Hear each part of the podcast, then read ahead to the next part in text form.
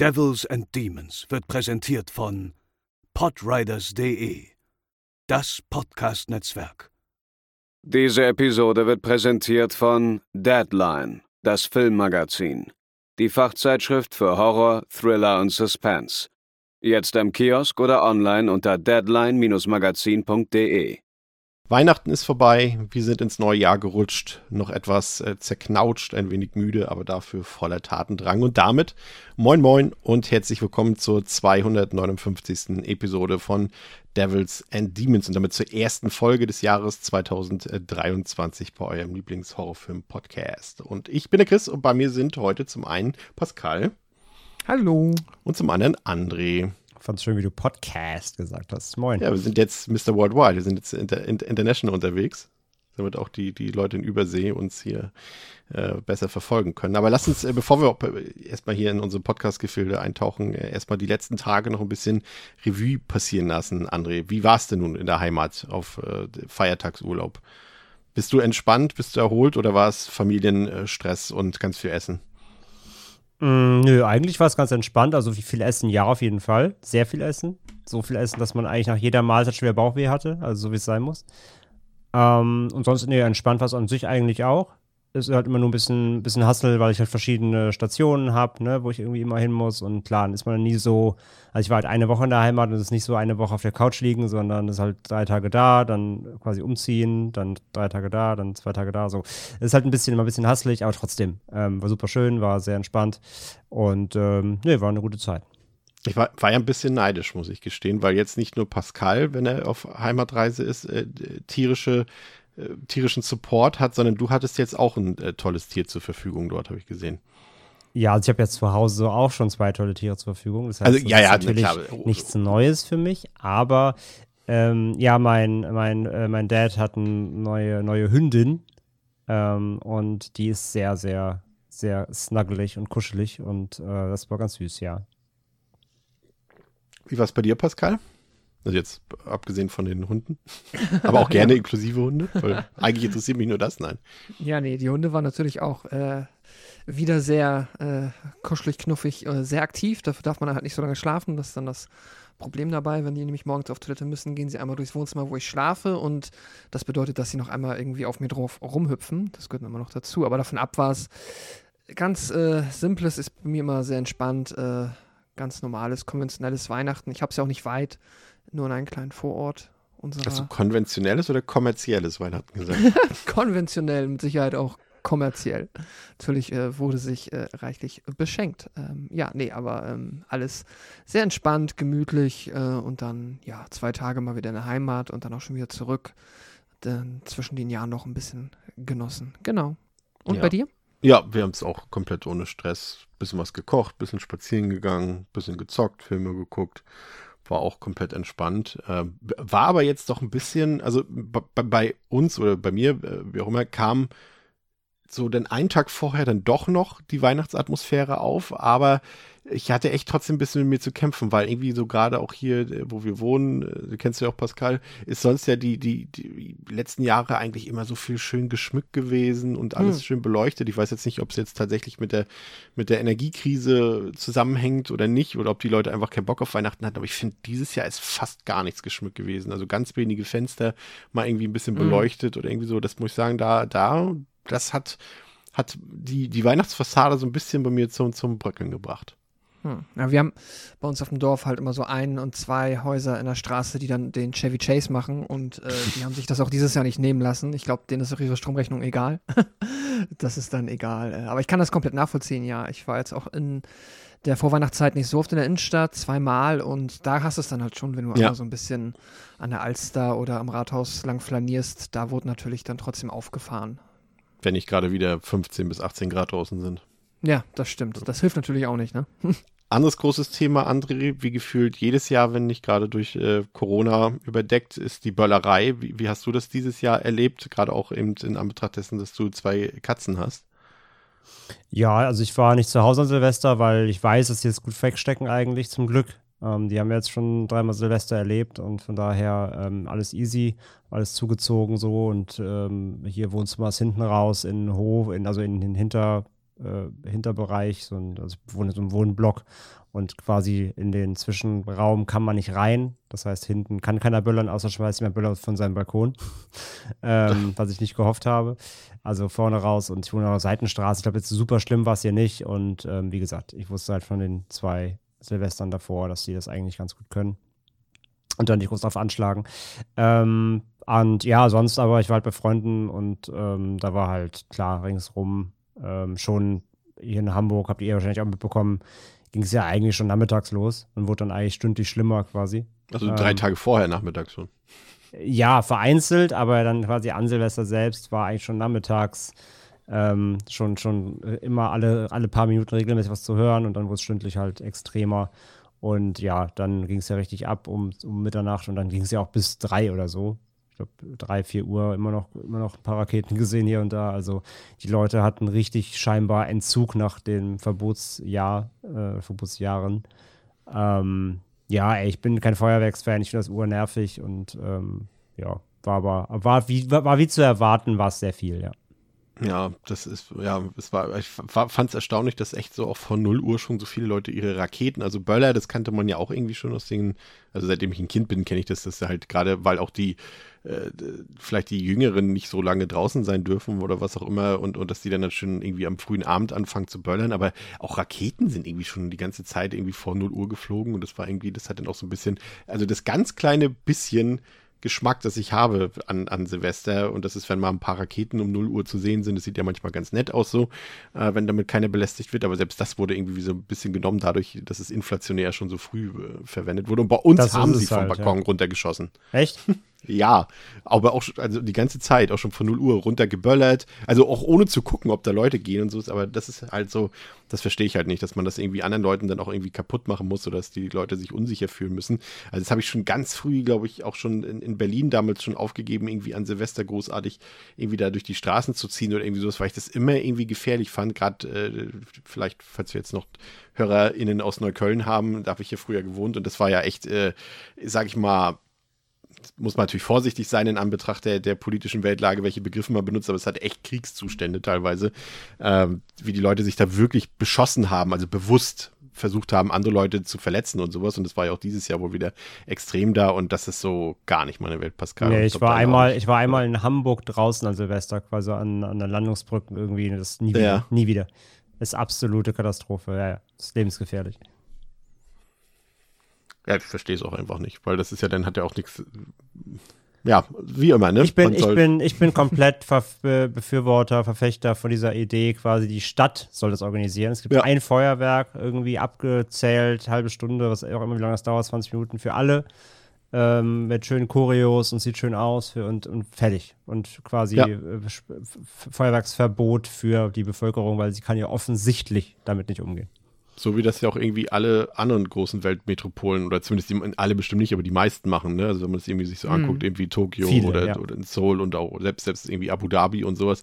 Ein, ein kontrolliertes Feuerwerk, da kann man dann vielleicht auch dann mal, weil ich meine, wir kennen es ja alle, äh, wir jetzt auch keine, kein, keine Review machen zum Feuerwerk, aber äh, es ist halt auch immer dieses rot-grüne Ding, was in die Luft geht und das, das gold-lilane, was in die Luft geht und das war es ja dann auch. Mm. Es gibt ja gar keine anderen und, und wenn die Stadt das machen würde, die hat ja dann noch ein bisschen andere Möglichkeiten, da kann man ja auch mal was Schöneres dann machen und äh, das hat dann vielleicht auch ein bisschen Flair, aber hast du ja schon gehört jetzt in den ersten, da kann nichts verboten werden und ein, wieder Eingriff in die Freiheitsgrundrechte und was weiß ich alles.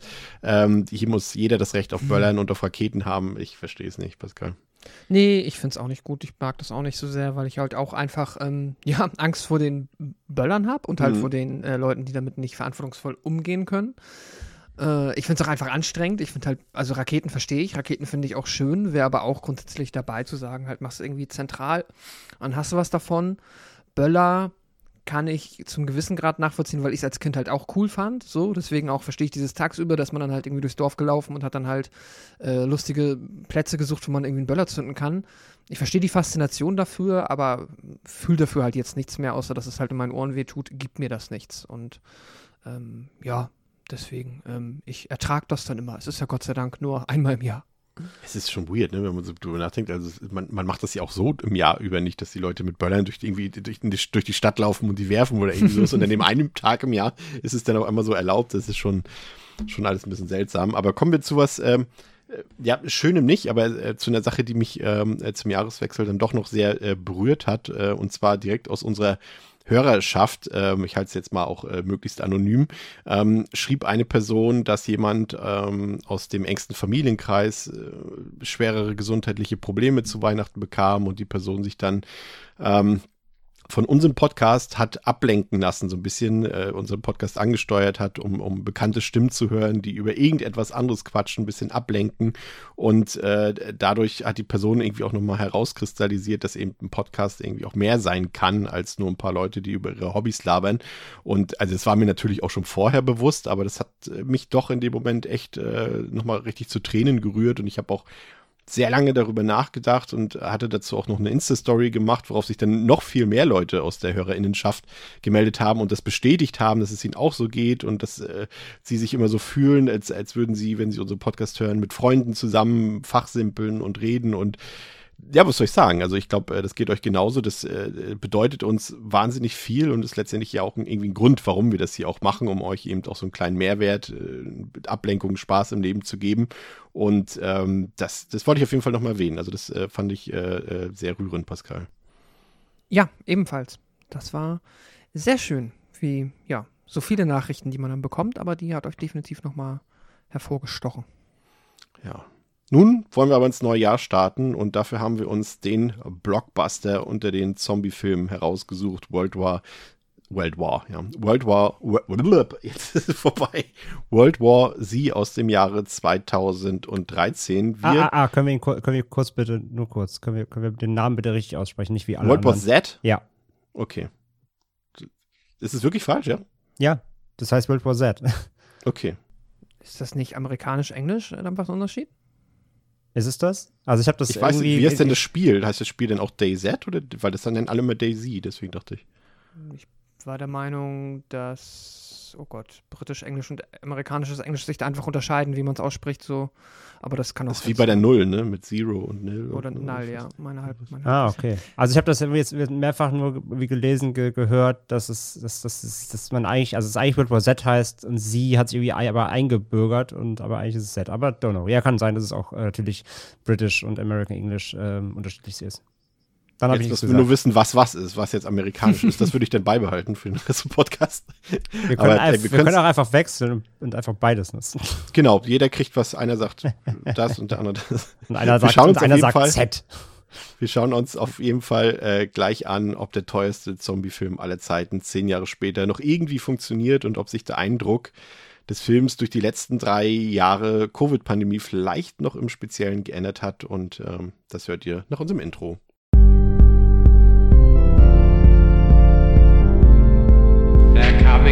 Get you, Barbara. They're coming for you. Ja, ich frage mal kurz in die ähm, heute kleine Runde. Ich gehe davon aus, ihr habt den Film beide schon mal gesehen. Ähm, wie war der so in deiner Erinnerung, wenn meine Vermutung zutrifft, Pascal? Äh, ja, ich habe den damals im Kino gesehen und ich fand ihn damals okayisch. Ist dann in meiner äh, quasi in der Zeit daraufhin und äh, ja, dann den darauffolgenden Film und Zombie-Film, die ich gesehen habe, so ein bisschen in meinem, ähm, na, wie sagen wir mal, in meiner retrospektiven Wahrnehmung eher abgefallen, weil er, glaube ich, dann einfach nicht diesen Nachhall bei mir hatte, den ich von so einem Film, der halt auch mit so einem Budget, mit so einem Cast und halt mit so einem, ja, mit so einem Blockbuster, mit so einer Blockbuster-Erwartung halt einfach, ja, irgendwie diese Erwartung füllt bei mir. Keine Ahnung. Ähm, deswegen, ja, es ist. Ich fand ihn okay im Kino und habe ihn dann aber im Nachhinein eher so ein bisschen als Enttäuschung für mich verbucht. Ich habe den ja beinahe, André, in, hätte ihn beinahe in unsere Big Budget Trash Liste für die große Episode vor ein paar Wochen gepackt. ja, das stimmt, das stimmt. Ähm, bei mir, ich bin mir, ich habe ganze Zeit überlegt jetzt, ob ich den im Kino gesehen habe und ich glaube nicht. Aber ich bin mir nicht mehr richtig sicher. Ich komme nicht mehr drauf. Geht mir tatsächlich auch so. Ich weiß es ehrlich gesagt auch nicht so genau. Also meine Erinnerung sagt auch ja, war im Kino, aber vielleicht auch nicht. Ich, weil ich habe ihm, hab ihm beim ersten Mal gucken wirklich eine eklatant hohe Wertung gegeben und deswegen gehe ich schon mal davon aus, dass ich die Unrated-Version als erstes gesehen habe und die lief ja nicht im Kino und von daher äh, gehe ich schon fast davon aus, dass ich ihn nicht im Kino gesehen habe. Weil Ja. ich glaube, der lief auch in 3D im Kino und das hätte ich irgendwie in Erinnerung. Hm. Hm. Nee, also ich meine, ich, mein, ich habe ihn auch nicht im Kino gesehen. Aber jedenfalls, ähm, ja, ich fand ihn damals aber auf jeden Fall okay, bis solide halt irgendwie. Also ich habe den als solide abgestempelt, als soliden Film, der, der eben das ganze Zombie-Subgenre eben auf einen großen Scale mal gehoben hat, so in, einer- auf einer Holly- Hollywood-Größe mit ordentlich Budget, ähm, der dann eben im Mainstream aber natürlich halt äh, ne, dass man natürlich da keinen Fulci erwarten konnte, war ja aber vorher schon klar. Aber der, der das einfach mal auf eine riesen, riesen Bühne gebracht hat und der halt aber natürlich auch viel Action einfach hatte. Ähm, mehr, also mehr, mehr, mehr Action auch als Horror per se. Und halt, ja, das, dieses Ende halt, ne? Also, dass man halt immer gewartet hat, wann geht's mal weiter, ähm, weil das Ende halt einfach mehr verspricht und dann kam ja nie was. So, das, das waren so die drei Punkte so. Also große, große Bühne, großer Scale, ähm, viel Action und ja, offenes Ende. Ob, ob Fulci oder Foster, Hauptsache Zombie. Quasi. Der Film hat auf Letterboxd eine 3,1 von 5, auf der IMDb eine 7 von 10. Hat mich doch ein bisschen überrascht. Ähm, hat 190 Millionen Dollar gekostet, also reine Produktionskosten, und hat damit weltweit 540 Millionen Dollar eingespielt, war weltweit der 13. erfolgreichste Film des Jahres 2013. Also da waren noch Filme davor wie Iron Man 3, Hunger Games Catching Fire, Frozen, Man of Steel und Star Trek Into Darkness. Und es war, und das hat mich dann doch ein bisschen überrascht, Pascal, ähm, ich gleich, werden bestimmt gleich zu Hause an den Empfangsgeräten die ganzen Filmografien hier aufgerufen von Brad Pitt, aber es war bis zu diesem Zeitpunkt Brad Pitts kommerziell erfolgreichster Film. Mhm. Das habe ich jetzt im Zuge der Vorbereitung auch äh, gelesen und ich fand es auch extrem spannend. Aber und dann da guckt man sich so die Filmografie an Ja. und ich finde, dann ist es gar nicht mehr so irritierend. Genau, genau. Ich finde nämlich auch dann, ähm, da sind halt, gerade so halt auch für filminteressierte Menschen, halt, da sind natürlich irgendwie große Kracher oder auch, ja, wahrscheinlich auch Blockbuster dabei, keine Ahnung, Troja oder so. Weiß ich jetzt aus dem Kopf auch nicht mehr, wie erfolgreich der war. Ähm, aber es ergibt halt auch, es ist halt auch nicht irgendwie so, als ob da jetzt halt schon, ähm, als ob er schon zu der Zeit in den großen, keine Ahnung, Franchises mitgespielt hätte. So hätte es, wäre da jetzt einer, der, keine Ahnung, wäre vom Anfang an im Marvel-Universum aufgetaucht, dann hätte ich mich jetzt wahrscheinlich eher noch gewundert. Aber er ist ja nie so in den, oder in Star Wars mitgespielt, keine Ahnung. Deswegen ergibt es irgendwie schon Sinn, wenn man sich anguckt, wie erfolgreich World War Z Ja. oder Z ist. Ja. Er hat quasi nie, nie wirklich in Blockbuster mitgespielt. Ne? Also er ist quasi so ein bisschen, so ein bisschen der Anti-Tom Cruise. Also er, die beiden, naja, die beiden haben ja zusammen quasi, also zum einen hat sich ja die Karriere von beiden in, in einem Film geschnitten, ähm, aber sie sind ja auch beide, Ja. glaube ich, wenn ich mich nicht irre, so ungefähr im selben Alter und sind ja auch beides Ja. so Frauenschwarmtypen und so weiter, gerade so aus den 90ern und so weiter. Und, und Tom Cruise hat halt viele Blockbuster gespielt. Und äh, wenn man so bei Brad Pitt guckt, das sind eigentlich alles so Filme, äh, die gleichermaßen bei, bei normalen Filmfans wie irgendwie Connoisseuren oder im Feuilleton ankommen können. Irgendwie, ne? Wir hatten ja Seven hier, Mhm. den Fight Club, jetzt später natürlich noch Once Upon a Time in Hollywood, in Glorious Bastards. Ähm, das waren jetzt so die, die, die, die Filme, aber auch so, so Oscar-Bait-Filme wie Moneyball und so, aber so diese, der, der World War Z Mhm. ist quasi der einzige auf reinem Blockbuster ausgelegte Film, in dem er, ja, gut, jetzt Bullet Train natürlich noch aktuell, aber zumindest bis zu dem Und Zeitpunkt. Troja vielleicht noch.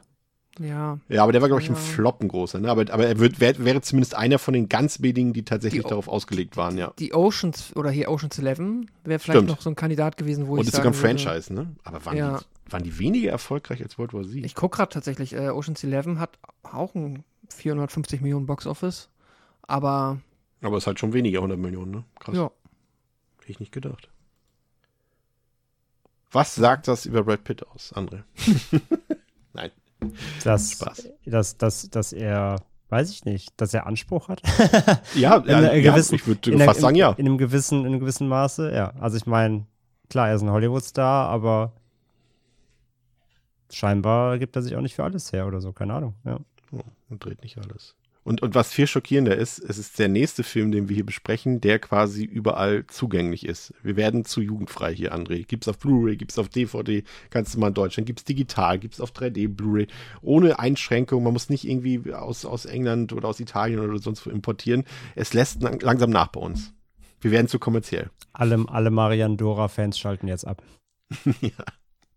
Freigegeben ab 16 Jahren. Ähm, Besonderheit in dem Fall ist noch, dass es, wie gesagt, zwei Schnittversionen gibt. Es gibt einmal die Kinofassung, das ist auch die Fassung, die es als 3D-Version gibt. Die läuft 116 Minuten und es gibt den Unrated Cut, der heißt in Europa Extended Cut und der läuft 123 Minuten und der hat eben sieben Minuten äh, mehr Material, aber was tatsächlich für den Film auch elementar ist, denn er hat sieben Minuten mehr Action, Gewalt und Blut. Also es sind nicht sieben Minuten irgendwie Dialogszenen oder sowas, wie man es ja oft auch hat bei erweiterten Versionen, sondern es sind wirklich, sag ich mal, intensivere Action-Szenen, blutigere Action-Szenen. Das ist alles so teilweise im Sekundenbereich, also hier mal irgendwo ein Bloodpack, was, was, was äh, äh explodiert, wie sagt man, platzt oder oder, oder irgendeine blutige Szene halt oder ein Zombie-Biss oder sowas, aber davon, das summiert sich dann halt auf sieben Minuten und macht äh, den Film aus meiner Sicht, so verrate ich schon mal, für mich etwas besser als die Kinoversion und auch ein bisschen intensiver. Und ähm, Foster bevorzugt auch diese Unrated-Version. Pascal, du kennst jetzt ja auch beide Versionen. Äh, natürlich ist die Kinofassung jetzt schon ein bisschen länger her, mhm. aber hat es für dich auch ein bisschen besser gemacht? Vielleicht schon mal als kleinen Teaser? Aber mit dem Wissen, dass es halt dann diese äh, sieben, acht Minuten extra gibt, ist jetzt so bei mir der Eindruck entstanden, ja, das ist auf jeden Fall eine ganze Spur deftiger. Aber hätte mir das jetzt nicht gesagt und ich hätte ihn einfach so geguckt und äh, hätte ich jetzt auch geglaubt, dass ich den im Kino damals auch so gesehen hätte, weil es zu lange her ist. Mhm. Ähm, allerdings äh, mit dem halt eigentlichen Rating äh, ergibt es dann halt schon Sinn und ähm, ja. Wenn man es weiß, merkt man es, glaube ich, noch mehr und wenn man die im direkten Vergleich guckt, mit Sicherheit auf jeden Fall. Ähm, dennoch ist, glaube ich, der Gewaltgrad des Films äh, nicht besonders hoch. Also egal, also in der, in der normalen Kinofassung ist er quasi fast gar nicht vorhanden.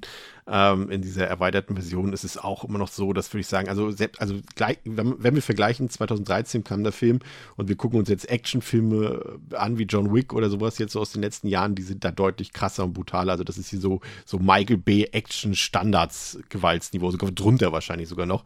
Also ist natürlich trotzdem nichts für Kinder, aber ich glaube, den kann wirklich absolut jede oder jeder von euch da draußen konsumieren, egal äh, welchen Härtegrad ihr von Horrorfilmen äh, ertragt oder nicht. Also das äh, ist, glaube ich, so mit der lascheste Film, den wir hier bisher besprochen haben. Trotzdem kleine Triggerwarnung. Er handelt eben von einem Virus, er handelt von Zombies, er handelt von der Pandemie. Wer da jetzt aufgrund der letzten Jahre vielleicht ein bisschen empfindlicher geworden ist, ähm, der sollte da vielleicht ein bisschen auslassen. Zumal es da tatsächlich, darauf werden wir gleich noch eingehen, auch ein paar äh, erstaunliche Parallelen zu bewundern gibt. Ähm, Regie geführt hat Mark Foster, das ist äh, Forster, nicht Mark Foster. Wie heißt der Sänger nochmal?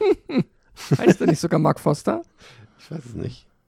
Doch. Jetzt muss ich äh, gerade. Das ist doch der. Es ist, aber das er ist ja entscheidend, aber sie heißen beide Mark Forster, ne? Der Regisseur auch. Ach so, nee. Äh, äh, äh also der Sänger heißt Mark Forster. Ja. Und der, Und der Regisseur, Regisseur heißt Mark Forster. Oder? Nee, auch mit R. For. Ich, ich, hätte jetzt ehrlicherweise bei dem Sänger gedacht, ohne R, aber I don't know. Vielleicht ist das britische Beide Mark Foster tatsächlich. Aber der eine ist, ist, ist genau der deutsche Schweizer und hat eine große, also eine halbgroße Hollywood-Karriere hingelegt, hat äh, schon einen Bond-Film gedreht mit einem Quantum Trost, hat Stay gedreht, Christopher Robin. Ähm, war, glaube ich, sein vorletzter Film und jetzt läuft er, glaube ich, gerade im Kino mit einem Tom Hanks-Film, der A Man Called Otto heißt. Also ist auch aktuell wieder in aller Munde. Ähm, Besetzung auch spannend, aber wahrscheinlich auch eher so ein bisschen retrospektiv, weil äh, ein paar der Namen erst danach noch so ein bisschen Bedeutung bekommen haben. Also klar, Brad Pitt spielt hier die Hauptrolle. Wir haben in, in Nebenrollen Leute wie David Morse, Moritz Bleibtreu, tatsächlich Matthew Fox, ähm, Peter Capaldi und Ruth Negger, die auch erst danach äh, eine größere Karriere hingelegt hat. Aber auf den Cast gehen wir später nochmal ein. Ähm, das Interessante ist hierbei, dass es sich um eine lose Adaption des Bestsellers World War Z, an Oral History of the Zombie War von Max Brooks handelt, der ähm, das kennen vielleicht die meisten, äh, das Buch, das er ein paar Jahre zuvor geschrieben hat, nämlich den Zombie Survival Guide. Und ähm, daher kennen die meisten wahrscheinlich auch Max Brooks. Und, und dieser zweite Roman, World War Z, der äh, bietet quasi keine zusammenhängende Geschichte, sondern es ist eine Ansammlung von Interviews mit verschiedenen Personen aus der Perspektive eines UN-Mitarbeiters, der eben quasi den Krieg gegen die Zombies retrospektiv aufarbeitet und chronologisch äh, sozusagen abhandelt.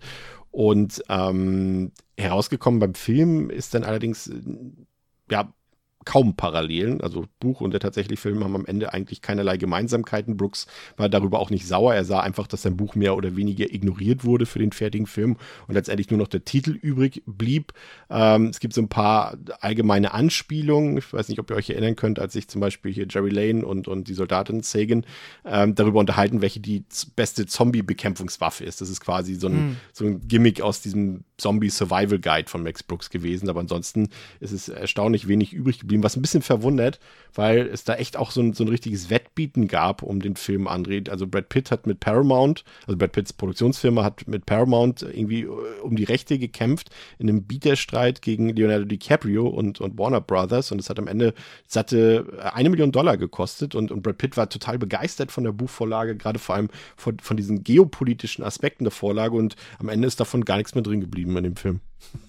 Ähm, ja, ist irgendwie ganz spannend. Ne? Also ich meine, dass das Buch soll er ja auch sehr viel machen. Ich habe das nicht gelesen selber, aber habe mir mal so ein paar Reviews zu, durchgelesen, also ein paar Meinungen. Ähm, und ich kann mir nur halt nur vorstellen, dass da, dass man, also der Film hat ja eh ziemlich viel auch politische Wellen geschlagen aufgrund der Details über, der, über die Herkunft des Viruses, denn im Buch kommt der Virus aus China. Und ähm, dann wollten die es im Film halt auch so machen. Und dann hat China halt gesagt, wenn ihr da im Film quasi sagt, der, Virus kommt aus China, dann zeigen wir den Film bei uns nicht, dann wird der bei uns verboten. Und daraufhin wurde das dann geändert. Ähm, also Spannend, wie unrealistisch dieser Gedanke ist, ne? Tada, tada. Ja, also von daher, da gab es wohl eh einiges hin und her, was, was politi politi politische Themen angeht. Und vielleicht wollte man den Film, also ich kann mir vorstellen, man wollte den Film halt ja groß und breit spielen, weil teuer, man muss viel einspielen. Und ich glaube, man wollte für die, für die breite Masse, für den Mainstream dann da ähm, das meiste politische irgendwie raushalten und das möglichst leicht konsumierbar, glaube ich, machen. Ja. So wirkt der Film halt auch komplett. Wir schauen uns das gleich nochmal im Detail an. Aber erst gibt es die Inhaltsangabe von Pascal von der Paramount Blu-ray. In diesem adrenalinstrotzenden Action-Thriller mit Suspense und Gruselgarantie startet UN-Mitarbeiter Jerry Lane einen Wettlauf mit der Zeit, um nicht nur seine Familie, sondern die ganze Welt zu retten. Eine tödliche Pandemie breitet sich über alle Kontinente aus, setzt Regierungen außer Kraft und droht die gesamte Menschheit zu zerstören. Ein Apokalypse-Spektakel epischen Ausmaßes und das ultimative Must-See für Zombie-Schaulustige. Ja. Sehr schön.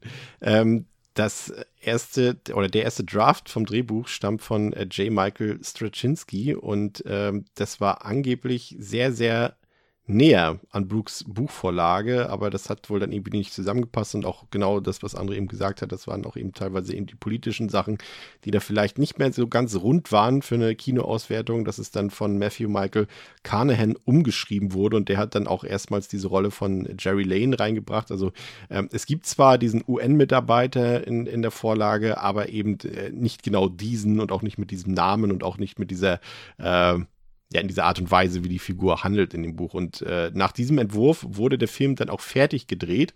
Und dann haben die Studiobosse den Rohschnitt gesehen von Forsters Film und waren komplett entsetzt, vor allem vom letzten Akt, der auf dem Roten Platz in Moskau spielt und eine riesige Schlacht zwischen Zombies und Menschen zeigte. Und für einen familienfreundlichen Film war das wohl definitiv zu düster, zu hoffnungslos und zu apokalyptisch. Und deswegen hat man äh, Damon Lindelof und äh, Drew Goddard äh, quasi bestellt. Also Goddard hat ja unter anderem Cloverfield und Cabin in the Woods geschrieben und äh, Lindelof war für die Serie Lost zuständig, hat aber auch Prometheus und, und Star Trek Into Darkness ähm, geschrieben. Und die beiden sollten dann ein völlig neues Ende entwickeln. Und äh, da gab es dann nochmal 20 Millionen Dollar Budget on top von Paramount für den Nachdreh, damit äh, die dann zufriedengestellt waren wir gehen da später noch mal ein bisschen genauer drauf ein, glaube ich, ähm, ob das wirklich sinnvoll war, da so ein anderes Ende noch ranzuklatschen und welche Möglichkeit vielleicht die bessere gewesen wäre. Aber Pascal, eine Sache vielleicht, wir haben sie eben schon angerissen, die sich natürlich, ja, die auf der Hand liegen, ist natürlich der Vergleich zu der Weltsituation der letzten drei Jahre. Wir haben die Covid-19-Pandemie und wir haben einen Film, der natürlich auch eine Pandemie behandelt, wenn natürlich auch in, in, in Horrorgefilden sozusagen. Also Zombies haben wir ja zumindest aktuell noch nicht hier durch die Gegend laufen, aber es ist schon so, ne, also dass die Pandemie ursprünglich in dem Buch und auch in der ersten Drehbuchfassung aus, aus China stammt, das hat man ja, wie André eben schon gesagt hat, dann umgeschrieben und hat es, glaube ich, weiß nicht, haben sie Taiwan gesagt, glaube ich, irgendwie mal beiläufig? Südkorea bin ich Ach, der Meinung. Südkorea dann sogar gesagt, stimmt.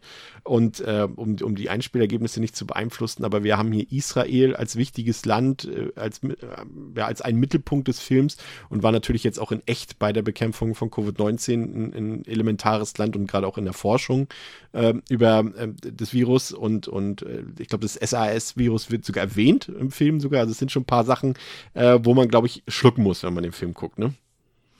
Ja, ähm, dadurch, dass man da jetzt ja einmal in einer, ich sag das jetzt mal so frech, halt äh, natürlich weniger konsequenten Variante einer aber immer noch sehr schlimmen Pandemie das einmal selber durchgemacht hat, ähm, äh, hat man natürlich ein ganz anderes Gefühl dabei, weil es sich nicht mehr so abstrakt anfühlt. Auch wenn es natürlich jetzt nochmal was anderes ist, als ob ähm, ja, ne, die schlimmen Konsequenzen von Covid irgendwie zu Trage kommen oder ob da halt äh, ja, Menschen dich auf der Straße aufessen. Ähm, aber ja, definitiv. Ich habe das auch ähm, jetzt so in der jüngeren, ähm, in den jüngeren Besprechungen des Films halt auch öfter mal mitbekommen, dass da jetzt halt auch viele sagen, dass es jetzt vielleicht also jetzt weiß ich es gerade nicht, jetzt ist es wahrscheinlich, wahrscheinlich damit zusammen, wie äh, die individuellen Menschen selber halt gerade unsere aktuelle Situation betrachten, aber wäre vielleicht nicht der Film für die dunkelsten Lockdown-Momente gewesen. ähm, und ja, die Parallelen sind äh, offenkundig. Äh, aber auch aus einem gewissen Grad, muss ich sagen, ist es dann, finde ich, wenn man das abstrahieren kann und sich davon irgendwie, ähm, also wenn einen das dann irgendwie nicht stresst, sag ich mal, auch, auch durchaus spannend, das nochmal so zu sehen und halt nochmal, ja, zu überlegen, wie, was heißt, oder zu überlegen, einfach zu sehen, äh, wie halt solche Pandemien sich dann nochmal, ja, so in filmischer im filmischen Epos dann irgendwie darstellen und wie ja 2013 dann für diesen Film sich überlegt wurde, wie man das wohl irgendwie handelt. Ja, ja, ich äh, finde auch, dass es äh, manche Sachen, bei denen ich glaube ich, als der Film rauskam, gesagt habe, ach, das sind ja viel zu viel zu schnelle Entwicklungen, das, das, das geht alles gar nicht so rasant. Da, da habe ich jetzt gesagt beim Gucken, ja, nachvollziehbar, André. Ja, absolut. Also kann mich auch nur Pascal insgesamt anschließen. Ähm, ich hatte den, also, das, kann man schlecht sagen. Äh, wir waren noch nie in so einer Weltsituation, deswegen kann man jetzt nicht sagen, 2013 hat er anders gewirkt. Natürlich hat er anders gewirkt. Das ist ja, das ist ja ganz klar. Aber ähm, ja, ich muss auch sagen, also du hast ja eben gesagt, ne, von wegen irgendwie SARS wird erwähnt und so weiter. Genau, es werden diverse Viren auch erwähnt, weil sie halt ja. ein bisschen die Vergleiche ziehen in diesen Laborszenen, wo gesagt wird, ja, das und das hatten wir ja auch schon und das ist alles aber, also beziehungsweise also der, der Virus hier im Film ist was ganz Neues und, und so weiter. Aber genau, es gibt ja diese ganzen Drops von, von echten Krankheiten und, und Viren, die es wirklich gibt. Und das, das, das, das wirkt schon alles jetzt äh, im Nachhall der letzten zwei Jahre schon ein bisschen, ähm, ein bisschen bisschen anders nach. Ähm, aber für mich trotzdem hat der Film genug No-Brain, damit er jetzt nicht irgendwie als Downer, finde ich, wirkt. Ja, das zum Film wie, ich finde, das ist hier die Action-Variante von Contagion. Ich weiß nicht, ob ihr den kennt, ja, aber kenn der, das ist quasi der, äh, genau, wie du schon sagst, bei Contagion packt da den No-Brain oben drauf und dann hast du vielleicht World War Z. Also der ist, hat noch eine gewisse Distanz, würde ich auch sagen. Aber ja, und er, er ist halt, er ist halt auch so, also man sagt halt bald, ne? Also er ist halt so, so, so, äh, ja, stupide und doch dann eher auf Unterhaltung ausgelegt genug, dass man halt, wie gesagt, da jetzt nicht, ähm, wenn man jetzt nicht gerade sehr sensibel ist mit dem Thema, ähm, dass man da irgendwie, äh, dass der Film irgendwie deprimiert, sage ich mal. Ja, die Familie vom ehemaligen UN-Mitarbeiter Jerry Lane befindet sich gerade in Philadelphia, als sie am helllichten Tage Zeugin einer Massenpanik auf den Straßen wird. Ein Virus ist ausgebrochen und verwandelt nach einem Biss die Menschen innerhalb von nur wenigen Sekunden in rasende Bestien. Und Lane schafft es mit seiner Familie, bestehend aus seiner Frau und den beiden gemeinsamen Töchtern, Unterschlupf in einem Hochhaus zu finden. Doch auch dort ist nur kurz Ruhe, ehe Zombies das Gebäude überrennen. Kurz vor knapp kann Lanes Familie noch von einem Hubschrauber der UNO gerettet werden, nachdem diese Lane aufgrund seiner früheren Erfahrungen kontaktierten.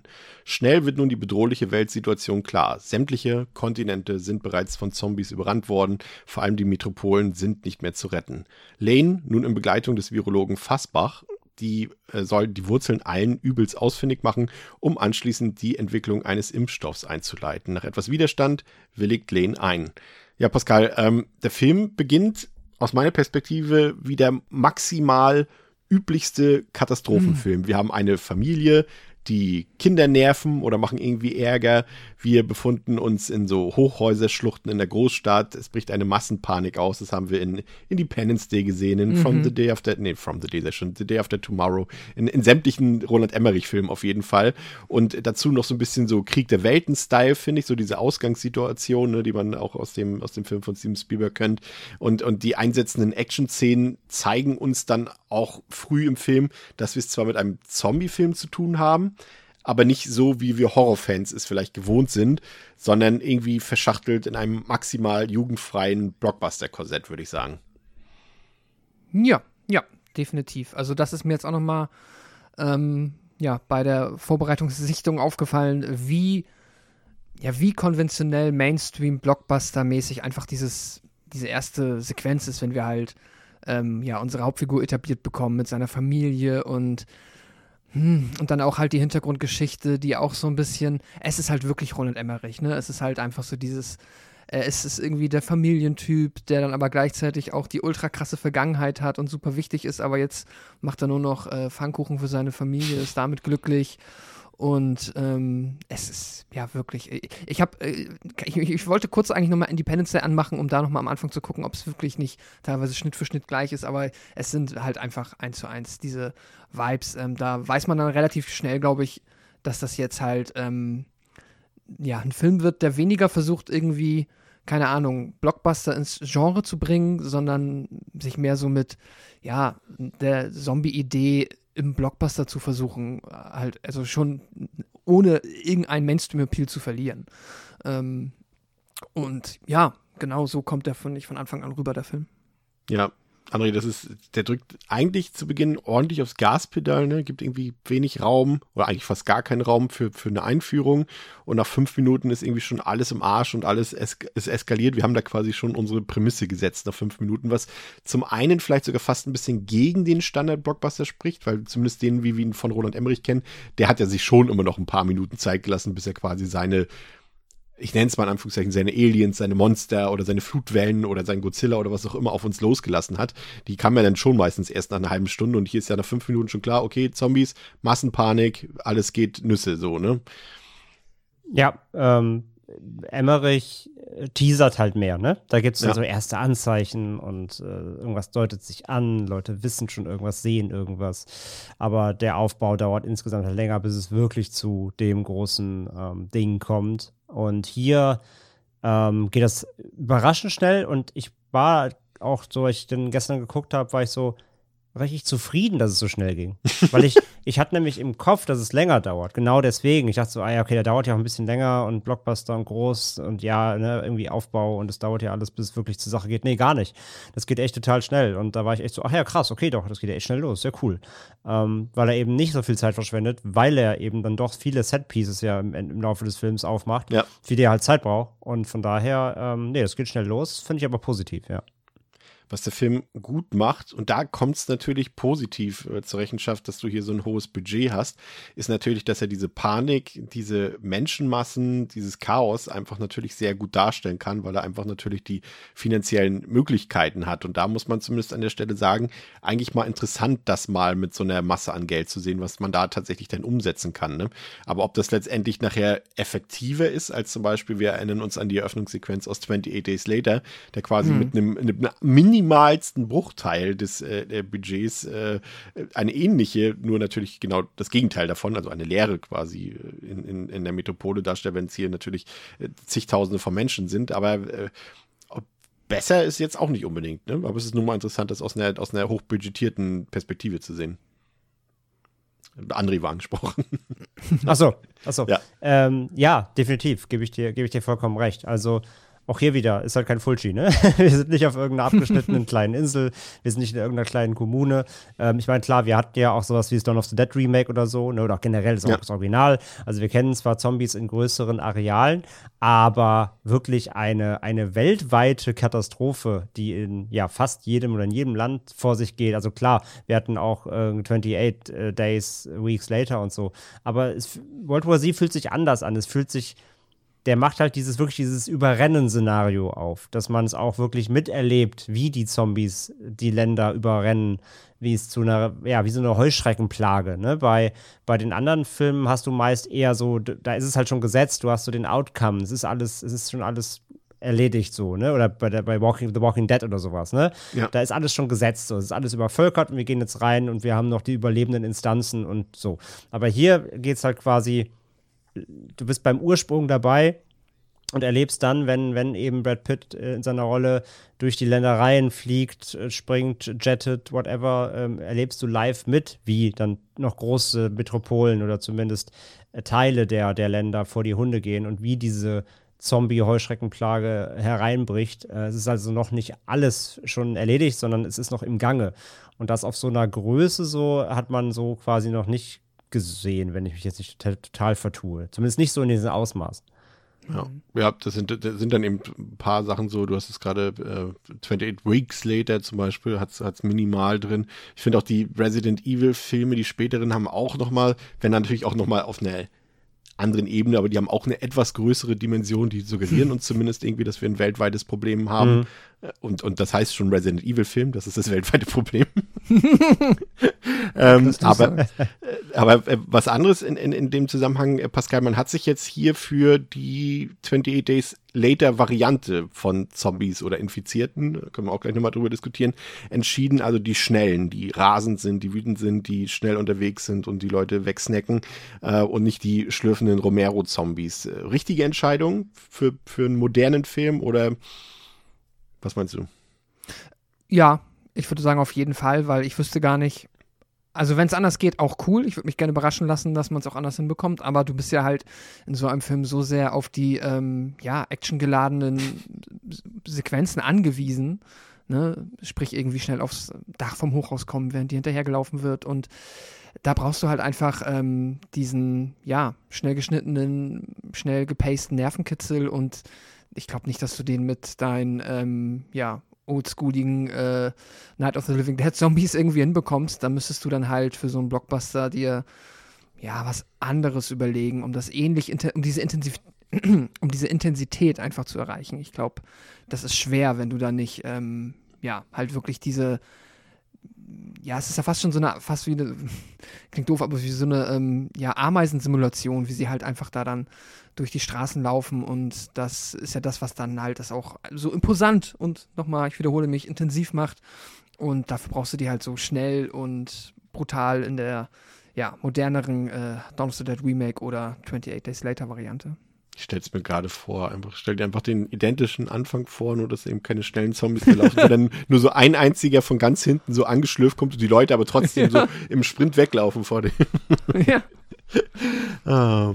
äh, nichtsdestotrotz, André, wir haben eben schon äh, erwähnt, dass die, die Entwicklungen im Film ja wirklich sehr äh, dynamisch sind. Also wir wissen ja heutzutage eben, dass sowas doch recht schnell gehen kann, wie sich so eine Pandemie ausbreitet. Und äh, ja, wäre es so drastisch wie hier im Film dargestellt, wären wir mittlerweile sicherlich alle längst Zombies, da bin ich mir sicher.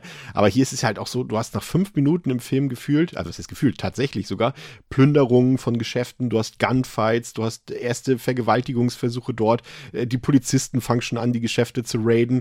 Also World War Z funktioniert hier so ein bisschen wie eine Art 2012 der Zombie-Filme für mich, ne? Auch gerade wenn, wenn man so betrachtet, wie, wie Lane und seine Familie immer gefühlt aus jeder Situation so aller, allerletzter Sekunde entkommen. Das war dann doch wieder auch so das, was, was man eigentlich, äh, die, wo eine klare Grenze gezogen wird zum normalen Horrorfilm, ne? Ja, ja, absolut. Auch die erste, die erste halbe Stunde fühlt sich auch, also da haben die, es fühlt sich nicht an, als wären die unsere, unsere Protagonistenfamilie in, in Bedrohung wirklich. Also ähm, man hat diesen kleinen Zeitsprung dann drin und man sieht sie halt raiden. Man hat zwar diese Konfrontation zum Beispiel in diesem Supermarkt, ne, wo diese zwei Typen über die Frau herfallen und sowas. Ja. Aber es ist immer so, Ja, auch, auch Natürlich über seine Frau auch, ne? Ja, natürlich Das genau über sein, muss, natürlich, ja. genau über seine und, und sein Kind wird im, im Einkaufswagen durch die Gegend geschoben, führ, führungslos und äh, er auch er dann auf diesen Apothekentyp dann trifft, ne, der sich ja dann nicht als Arschloch rausstellt, äh, so Surprise, ausnahmsweise mal. Ähm, aber es geht so klar. äh, Man hat aber dann nie das Gefühl, finde ich, in diesen Momenten, dass da jetzt irgendwas passieren könnte erstmal.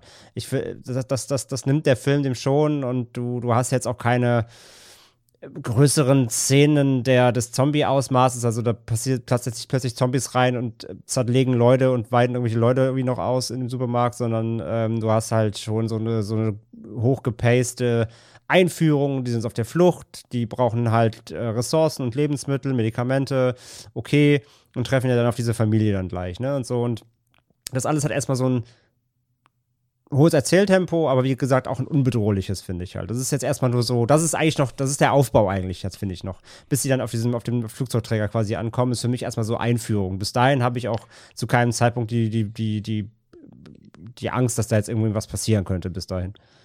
Oder ist da, ist da vielleicht auch schon wieder ein bisschen Gesellschaftskritik drin, dass die Menschen sich direkt wieder selbst wie Zombies benehmen, wenn sie dort äh, den, den Supermarkt ausrauben quasi? Ja, finde ich, hier kommt hier nicht so raus, finde ich. Das ist jetzt, das ist typisches Riot-Szenario. So, alles ist vor die Hunde gegangen, jetzt können wir machen, was wir wollen.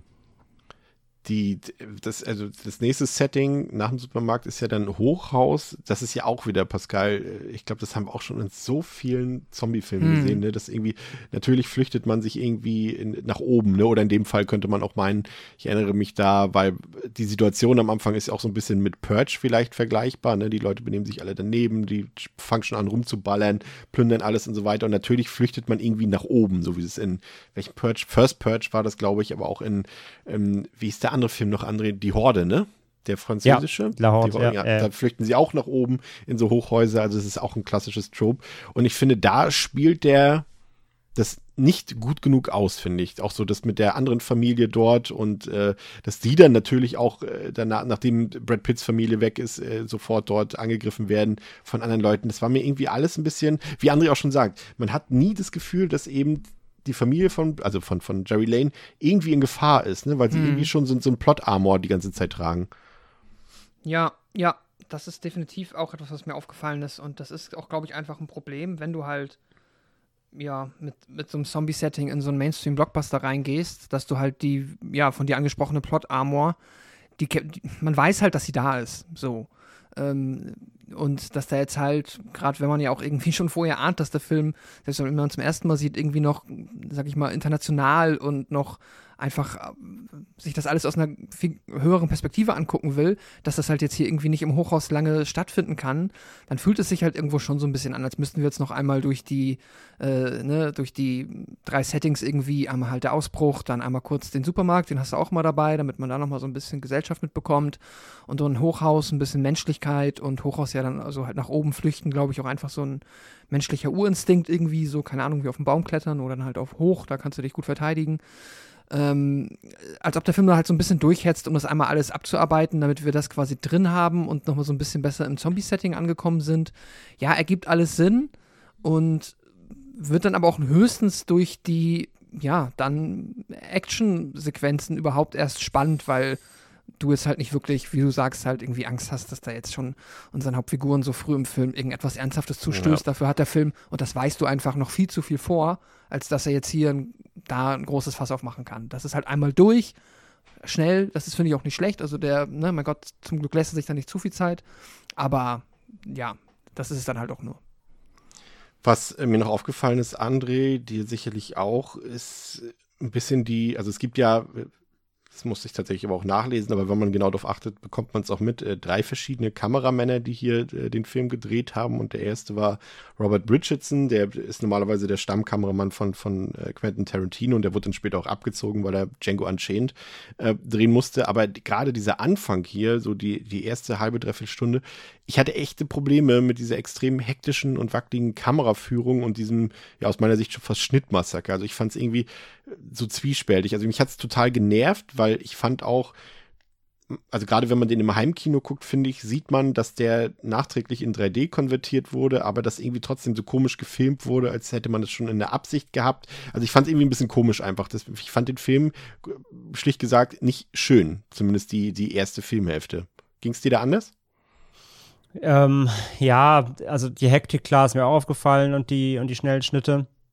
Und es ist halt wieder zwiespältig, weil zum einen hilft es natürlich, diese, diese absolute Ausnahmesituation irgendwie dann doch zu bebildern. Ne? Also durch die Hektik entsteht ja auch einfach die Hektik beim Zuschauer, ähm, dass du so da durchgejagt wirst und, und alles ist unübersichtlich und diese, diese, diese Unübersichtlichkeit ist ja genau das, was die Szene ja auch hervorbringen soll. Äh, Gerade eben dann, sobald es da eben auf diesen Stau geht, auf der Straße dann alles losbricht.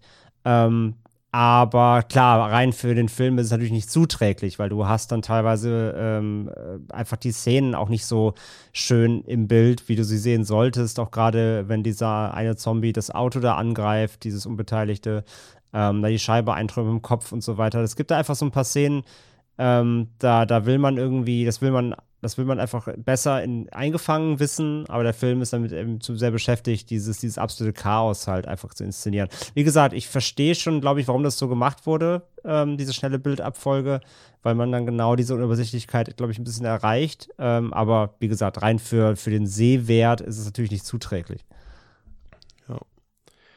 Ja, ähm, zuerst steuert dann ähm, das Team eine US-Militärbasis in Südkorea an, da hier vor einigen Tagen E-Mails verschickt wurden mit dem Hinweis auf Zombies. Und Fassbach kommt hier bei einem Glück, äh, Glück, schon beim Unglück ums Leben und Lane schafft es auch nicht, irgendwelche hilfreichen Informationen zur Pandemie herauszufinden. Allerdings bekommt er zumindest die Erkenntnis, dass die Zombies vor allem auf Geräusche reagieren und die Verwandlung von Menschen zum Zombie in der Tat nur wenige Sekunden nach einer Infektion eintritt. Eine Information, die zumindest auf Lanes Reise noch nützlich sein wird.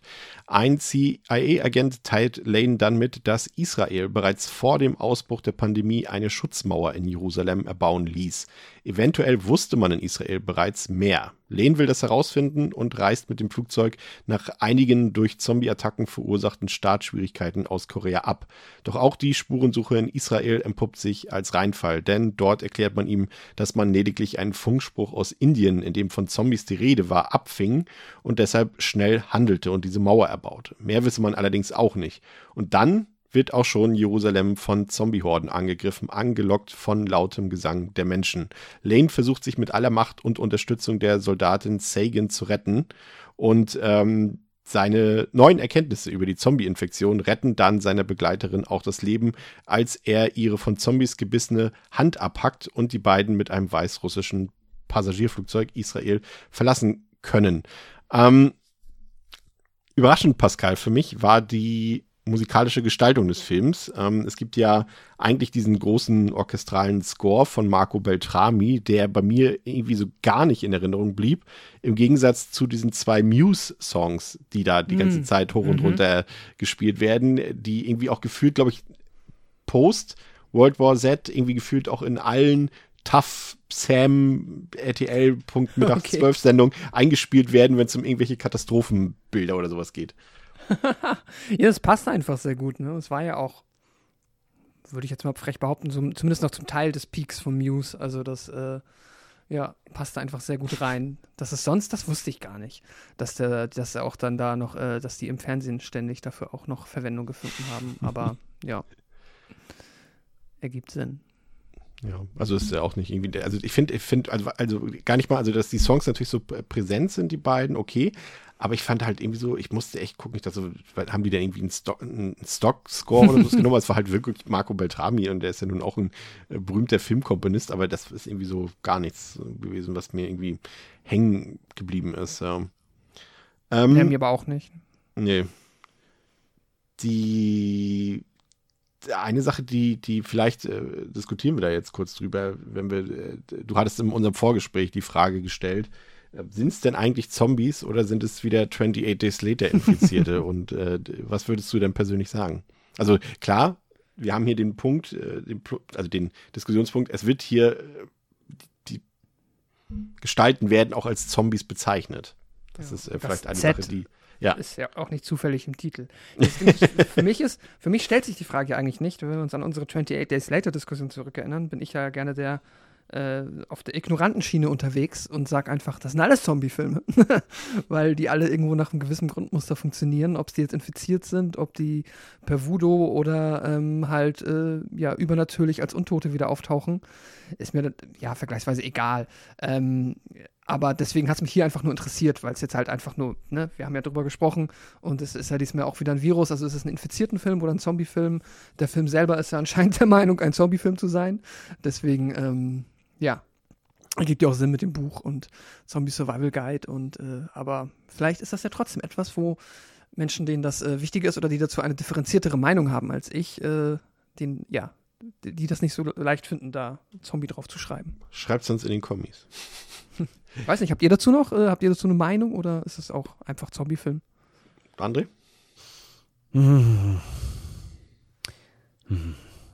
Ja, schwierig. Schwierig, schwierig. Ähm, naja, sie, also sie stammen ja, sie entstammen ja hier quasi einem Virus. Mm, ja. Sie essen Also es Menschen. sind nicht die Leb das, es ist genau, das ist ein guter Punkt, André. Also Entschuldigung für die Unterbrechung, aber es ist halt nicht dieses Romero-Ding, die Leute kommen aus ihren Gräbern wieder raus, ne? Nee, nee, sie, So. also sie werden, sie infizieren sich mit dem Virus und turnen dann eben. Von daher, auch wenn sie sich gegenseitig beißen, natürlich, klar, wie gesagt, auch Menschen essen. Ich wäre fast wieder bei Infizierter, aber wie gesagt, der, der, der Film sagt mir ja was anderes. Eine Sache, und die finde ich noch wiederum interessant, weil wir haben ja jetzt 2013 kam der Film raus, da lief ja jetzt auch The Walking Dead zum Beispiel schon. Und mir geht es irgendwie so, auch wenn ich jetzt zum Beispiel, ich glaube, ich bin bei der achten Staffel ausgestiegen bei Walking Dead, aber als das Ganze in dieses Seriensegment eingestiegen ist, André, habe ich das Gefühl gehabt, irgendwie das Thema Zombie ist irgendwie komplett auserzählt, weil irgendwie diese Serie, ne, mal gut, mal weniger gut, irgendwie alle Perspektiven von so einer, so einer, so einer Zombie-Pandemie irgendwie schon erzählt hat. Und dann denke ich mir so, so ein Film, was soll der dem Ganzen noch hinzufügen? Und das frage ich mich grundsätzlich immer, wenn heutzutage noch jemand irgendwie einen Zombie-Film rausbringt, der jetzt nicht irgendwie ein Zombie- Shark-Film oder irgendwie sowas ist, sondern einer, der schon in Anführungszeichen seriös sein will. Und das habe ich mich auch bei diesem Film so ein bisschen gefragt. Was wollt ihr uns eigentlich noch erzählen, was wir nicht schon gesehen haben? Ja, klar, absolut. Das, äh, das Zombie-Genre ist, äh, Subgenre ist eines der auserzähltesten, gar keine Frage. Ja, ganz klar. Und- also, ich meine, Walking Dead hat es ja im Grunde dann nur, klar, auch da wir auf, auf, auf Vorlagenbasis, aber ähm, hat ja dann dieses, äh, überhaupt mal dieses Ding aufgemacht, so richtig, wir interessieren uns eigentlich gar nicht mehr für die Zombies, sondern eigentlich nur für die menschlichen Zwischentöne und die Zombies sind halt einfach da so, ne? Und da hat es ja auch angefangen, dass Zombies so verwässert wurden und natürlich dann auch wieder inflationär genutzt und so weiter. Ähm, ja, das, das Zombie, Zombie, Zombie-Subgenre, so, so gern ich's hab, ähm, ja, es gibt echt selten noch, dass dann nochmal was, was kommt, wo man sagt, okay, das hat nochmal einen Ansatz gefunden, der war irgendwie brauchbar. Und, und, und macht der Film das für dich? Eigentlich nein, aber auch hier sind für mich die Zombies halt auch eher so eine, ja, auch eigentlich eine große Metapher halt, ne? Also, ähm, es, es geht ja mehr um dieses große Ganze, so wie können wir eine Welt ähm, retten, die von, einer, von einem Virus letztendlich heimgesucht wird. Ähm, sag ja, der, der einzelne Zombie zählt ja in diesem Film fast gar nicht, ähm, sondern eher diese Sache, ja, diese heuschreckenartige Masse, so von wegen, ähm, es rollt halt einfach über alles drüber, wie so eine Welle. Übrigens äh, gibt auch einen schönen Film, Zombie Tidal Wave, kann ich nur empfehlen. Da kommen Zombies in einer Riesenwelle angespült auf eine Insel. Fantastisch. Ähm, von daher, äh, ähm, ja, wie gesagt, der, der, einzelne, der einzelne Zombie ist für mich hier zu wenig wert, sag ich mal. Äh, ja, so hast du auch wieder in, in, in Dawn of the Dead hast du natürlich auch eine Riesenmasse, aber es gibt immer Einzelszenen, wo so ein einzelner Zombie irgendwie eine Bedeutung hat, wo es auch der, der, ein, der Einzelzombie äh, gefährlich ist, so quasi. Solche Momente hast du hier selten bis gar nicht so. Es geht eher um diese, diese schiere Masse, wie kann man der Herr werden? Das ist ja der große Überbau des Films, der im Fokus steht. Ja, und ein anderes Problem, Pascal, ist, glaube ich, auch einfach das bezüglich, also ich hatte zumindest das Gefühl, dass der Film ein pures Set-Piece-Hopping irgendwie ist. Ne? Also wir haben wirklich, Mhm. wir haben, genau, es bricht aus. Also Philadelphia, wir haben die Großstadt. Also so, danach geht's auf das Schiff, danach geht's nach Südkorea, danach geht's nach Israel, danach geht's nach Wales. Das ist fast wie ein James Bond-Film irgendwie, ne? Ja, voll. Also das ist auch, ähm, ja, ohne das, oder ja, ohne es initial bewerten zu wollen, aber definitiv, also der Film ist äh, komplett dabei unterwegs, einfach nur fast schon episodenartig halt die, ja, Schauplätze slash Setpieces halt, ähm, ja, durchzuackern und dadurch sollen oder bekommen wir halt auch, kannst du nicht sagen, dass das nicht funktioniert, aber dadurch bekommen wir natürlich halt so diesen, dieses, äh, ja, größere globale Gefühl, dieses internationale Gefühl dafür überhaupt erst, dass wir halt ja gerade etwas haben, was auf der ganzen Welt stattfindet, natürlich auch viel besser verkauft, als wenn es halt jetzt der Klassiker wäre, dass die dann halt irgendwo in der Bar stehen und dann auf dem Fernseher sehen sie dann die Nachrichten aus, keine Ahnung, Tokio oder so, ne, wie man es dann vielleicht auch mal häufig gesehen hat. Das, ähm, ja, hilft natürlich irgendwie, aber ja, also wenn wir jetzt gerade drüber reden, ich finde es halt ehrlicherweise mal ein bisschen, es fühlt sich ein bisschen gejagt, gehetzt und arg konstruiert an, wie da halt dieser eine Dude durch, äh, ja, einmal durch die Welt geschickt wird auf seiner, äh, keine Ahnung, The Chosen One Heldenreise ist ein bisschen, Ja. ich finde es ein bisschen schwierig. Ich hätte mir es eher, ich hätte lieber, aber das geht natürlich mit, der, mit dem Konzept des Films nicht einher, dass wir quasi hier einen Charakterfilm über die Figur von des Jerry Lang gespielt von Brad Pitt sehen. Ich hätte aber, glaube ich, lieber etwas gesehen, wo wir halt einfach in verschiedenen Städten verschiedenen Figuren zu gucken. Ja. Aber das ist halt ein ganz anderes Konzept von Quasi Film. wie Contagion, ne? Ja, genau. Aber und das muss ja aber dieser Brad Pitt-Film sein. Und das ist halt, glaube ich, auch so eines meiner Hauptprobleme. Das geht für mich nicht zusammen, weil die Art und Weise der Begründung, warum jetzt halt äh, UN-Agent Jerry Lane jetzt hier halt ähm, der Auserwählte ist, der uns alle retten soll, ist halt ma maximal Hanebüchen meiner Meinung nach und ja, fühlt sich halt konstruiert an. Ja, vor allem es spielt auch bei zwei, allein bei zwei Set-Pieces spielt es auch überhaupt keine Rolle, wo es ist. Ne? Also das Südkorea-Setting und, und das in, in Wales. Das könnten, sie könnten jetzt auch sagen können, das eine ist Berlin und das andere ist Stockholm Mhm. oder irgendwie sowas. Das hätte keinen Unterschied gemacht. Also man hätte da irgendwie, das hätte ich mir gewünscht. Und das ist ja wahrscheinlich auch die Intention, die Brad Pitt ursprünglich hatte, als er das äh, gekauft hat, äh, das Skript. Ähm, das ist eben so mehr Eindrücke, wie gehen die Länder äh, Mhm. um mit diesen Situationen. Und das ist eben dann vielleicht maximal die Israel-Sequenz, die aber dann, das sei an dieser Stelle auch erwähnt, äh, politisch zumindest, wir wollen es jetzt nicht im, im Detail besprechen, ist ja auch immer ein, wie sagt man, heißes äh, Pflaster darüber zu diskutieren, aber es ist zumindest politisch sehr fragwürdig dort, äh, wenn man zeigt, dass dort äh, die Palästinenser über die, die Mauer oder dort reinkommen ins, in, ins nach Jerusalem und ähm, allein durch die Tatsache, dass sie singen, quasi die Zombies Mhm. herbeirufen und äh, die dann über die Mauer klettern und man sie auch durchaus als ähm, Palästinenser lesen könnte, die Zombies, die über die Mauer klettern. Das ist schon alles sehr seltsam und gerade eben in Anbetracht dessen, die Palästinenser werden laut und schon passiert das Unglück. So, das ist alles politisch mindestens fragwürdig, egal wie man jetzt dazu steht, ob das ein Film nötig hat, das so, so darzustellen.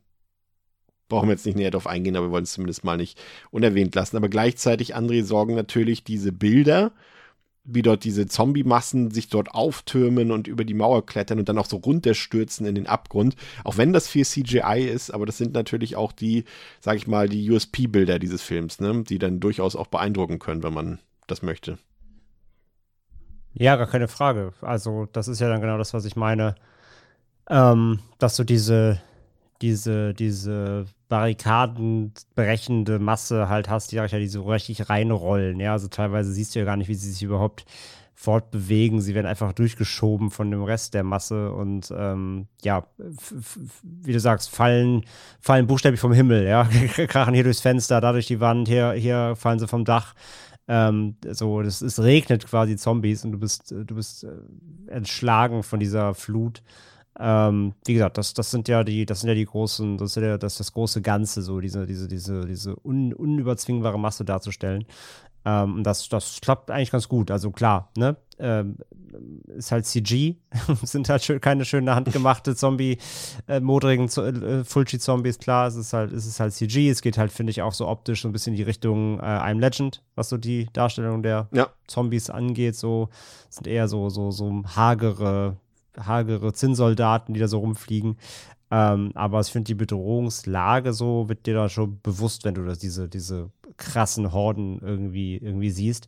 Das auch, der fand ich ganz spannend, hat ein, ähm, ein Follower, der mir bei Letterboxd irgendwie folgt, hat bei mir unter, unter das World War Z Review kommentiert, von wegen so, was ihn sehr, sehr stört, ist halt vor allem wohl Gegensatz zum Buch, also er liebt das Buch wohl sehr, ähm, dass im Buch vor allem rauskommt, dass quasi die Waffengewalt auch völlig ähm, also nicht ausreicht, um sie zu stoppen, diese, diese Horden. Ne? Also Hm. er meinte halt irgendwie, es, es gibt im Film so eine Szene, wie da wird halt ein paar, paar Granaten geworfen, dann fliegen die Zombies halt durch die Gegend und sind tot.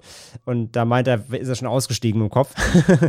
Weil halt im Buch geht es halt wohl, also es geht wohl sehr detailliert eben darum, dass du kannst die halt wegsprengen, du kannst die in der Mitte durchhacken, du kannst denen alle, alle Gliedmaßen abschießen und trotzdem robbt der Torso irgendwie noch so lang weiter, irgendwie, um dir einen Fuß noch zu beißen. Also, ähm, dass quasi die, die menschliche Waffengewalt mit ihren Kriegsgeräten ähm, in diesem Fall nichts mehr ausrichten kann. Darum, dass das ist Ja. wohl ein essentieller Bestandteil vom Buch und das kommt im Film für ihn nicht rüber, muss ich ihm zustimmen. Ja. Ja, wenn das so ist, dann, dann stimmt das. Ja.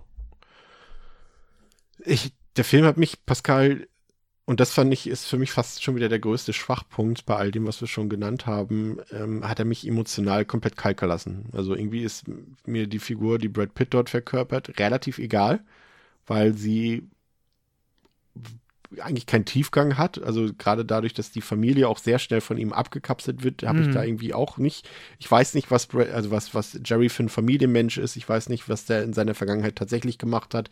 Ähm, ich, er hat keinen Charakter, keinen richtigen, außer dass er quasi eigentlich eher tollpatschig durch die Szenarien stolpert und äh, Stichwort Pepsi schon mal und Mhm. äh, dass er dann trotzdem am Ende irgendwie ja diese, diese White Savior-Figur abbekommt, aber so als Mensch uninteressant und die Nebenfiguren waren entweder zu kurz oder zu distanziert zu ihm Mhm. ähm, im, im, im Kontext des Films und, und so hat mich der Film dann doch echt ziemlich kalt gelassen. Ja. Ja, das geht mir auch so. Ich finde es. Äh, ja, ich finde irgendwie, der Film versucht da halt, ja, zwei große Dinge und bekommt sie nicht richtig zusammen. Und eines der, Pro ja, eines der Symptome dessen ist halt auch bei mir dann eben jenes, dass ich halt auch mit der Figur von äh, Jerry Lane, das ist halt für mich so ein Liam Neeson-Verschnitt einfach nur, der halt einfach Dinge kann deswegen wichtig ist und der halt, ähm, ja, natürlich von Brad Pitt gespielt ist, der ist auch hier, ich sag's oft so. Also ich, heute wissen wir halt- natürlich, dass Christian Drosten diese Figur spielen würde. ja, genau, eigentlich, äh, genau. Das wäre dann auch wahrscheinlich der, äh, keine Ahnung, coolere Film gewesen. Nein, aber, ähm, ja, also Brad Pitt natürlich per se äh, charismatischer Schauspieler, funktioniert für mich in der Regel eigentlich immer. Deswegen dieses gewisse Grundcharisma ist da. Ich, ich finde es jetzt irgendwie nicht blöd, ihn zu sehen. Äh, das klappt für mich, aber dass ich da emotional mitgehe, dass ich da connecte, dass ich irgendwie jetzt realistische Angst um ihn habe, das tritt halt nicht ein, weil er einerseits, dafür ist der Film viel zu sehr fokussiert auf ihn, klingt erstmal schräg, aber ne, man weiß halt so, er ist halt der Held, der durch diesen Film Ja. schreitet, dann wird er wohl halt auch wie ein James Bond in jedem James Bond-Film da irgendwie wieder rauskommen. Oder ein Liam Neeson in seinen äh, ja, Taken-Film. Und äh, deswegen ist da halt schon mal irgendwie keine große Fallhöhe gegeben. Und wie du gesagt hast, die Nebenfiguren sind alle viel zu kurz da. Die sind dann, ja, bereichern den Film nur bedingt. Und die Connection zur Familie ist halt wahrscheinlich der einzige Punkt, wo man sagen kann, okay, ja, man hofft halt irgendwie oder leidet ein bisschen mit, wenn die gerade nicht miteinander kommunizieren können, wenn sie Angst umeinander haben. Und wenn er halt Angst darum hat, dass die irgendwie, aber auch da ist die Fallhöhe nicht so hoch, weil das so, die sagen ja auch nicht auf dem Schiff irgendwie, wir, wir setzen deine Familie jetzt wieder irgendwo in der Großstadt aus und dann Ja. let's go Zombies. Die wollen sie auf ein sicheres Schiff irgendwo hin verfrachten. Hm, Ja, ist, ich, ich gehe da auch wirklich emotional nicht mit, bin da bei dir. Ich finde, das äh, schafft der Film leider nicht wirklich. Es ist dann halt, ja, eher ein Actionfilm für mich. Und das meine ich mit diesen zwei Ebenen, dass du halt auf einerseits halt dieses große, actiongeladene, globale Bombast-Ding haben möchtest und auf der anderen Seite versuchst du hier einen kompletten Film einer Figur zu folgen, die ja uns irgendwie näher gebracht werden soll. Das funktioniert für mich nicht so richtig. Hat es dich emotional mehr gepackt, Anne? Nee, ähm, auch nicht. Also der Film ist auch da zu, einfach zu überladen und groß und konzentriert sich zu wenig auf, auf kleine Momente, um das schaffen zu können. Ähm, du hast ja dann diesen rührseligen, Anführungszeichen, Abschied, wenn Brad Pitt eben von dem Flugzeugträger aufbricht, sich bei seiner Familie verabschiedet und auch das ist so, das ist halt, ja, das ist Emotionslevel so äh, Checkliste, ne? Irgendwie Ja. sich von jedem Kind verabschieden, hier dem, dem aufgenommenen Kind da aus dem Wohnblock noch eine, noch eine Fistbump geben, irgendwie eine Bro-Fist reichen. Und, aber das ist, nee, das ist so Hollywood-rührselig einmal kurz. Und dann ist aber auch wieder egal, weißt du? Also, der, das, das ist ja so der, der Kontrast eben zu dass du ja, dass du beim Anfang keine Sorge um die Familie hast. denn der Film möchte ja eher, dass du, also du, es soll emotional ja eher dahin gehen, die Familie sollte sich halt ja sorgen, ob Brad Pitt jemals zurückkommen wird, so. Und ich finde, den, den, diesen emotionalen Notnagel schaffen sie gar nicht zu halten, weil ja, du hast dann diese Momente, wenn sie halt über dieses Radio sprechen und dann bricht halt die Verbindung ab, wenn er da im Flugzeug ist und so weiter. Aber ja, hat das wirklich einen großen Impact? Ich finde halt nicht. Ähm, also da versucht diese, diese, diese, diese Distanzverbindung da zu nutzen, um, um die Emotionen ähm, aufzubauen, das war für mich echt schwach so in dem Film. Aber es war mir jetzt auch nicht so wichtig irgendwie. Also ich habe jetzt, ich habe nie bei World War Z erwartet, dass der Film jetzt irgendwie mich, mich, mich emotional mitreißt oder mich zu Tränen rührt oder sonst irgendwas. Ähm, die, den Anspruch hat der Film, glaube ich, aber auch für sich jetzt gar nicht. Ähm, das klassische, klassische, klassische Hollywood ähm, aber ein Emmerich schafft es besser. Gefühlsebenen. Ein Emmerich hat das besser drauf. Das also stimmt. früher. Ja, ja, ja Moonfall, reden wir nicht drüber, aber äh, konnte er Hat mal. auch zu Tränen gerührt. Ja, oh ja, im negativen Sinne. Ähm, nee, das stimmt. Es, es, ich möchte nicht sagen, es gibt keine Blockbuster, die, die nicht rühren können, aber nee, World War Z ist von Anfang bis Ende komplett dafür zu, zu platt und zu, zu plakativ. So. Aber wie gesagt, das war mir von vornherein aber auch recht schnell klar. Und deswegen hat mich jetzt nicht gestört. Ähm, aber immer wenn der Film versucht, da irgendwie so ein bisschen, bisschen Familienrührerei reinzukriegen, nee, steige ich aus. Das, das kickt da irgendwie nicht. Ich fand auch, auch echt schwach. Also ja, klar, wir haben es gesagt, das, das, das ist natürlich hier auf, auf äh, Family getrimmt ist der Film, aber irgendwie haben mir die Horrorsituationen gefehlt. Also bis auf, auf, das, auf die Schlusspassage, auf den Showdown, auf den wir gleich eingehen, war bis hierhin eigentlich quasi keine richtige Horrorszene bei, weil immer, wenn irgendwie Horror entsteht, gleichzeitig, dass er auf Action aus ist oder auf irgendwie die Leute müssen weglaufen, müssen panisch weglaufen irgendwie und, und weiß ich nicht. Also da, da war es irgendwie schon so, da war ich so schon wieder fast so in so einem Gucktrott drin, dazu, ja, okay, ist halt die nächste Action-Szene, wo Leute weglaufen vor anderen, äh, äh, dass dann zumindest mal diese, diese eine etwas härtere Szene bei war, als äh, Lane Sagans Hand dort abtrennt und, und das Blut so raussprudelt. Also, oh, es gibt ja doch noch Blut hier.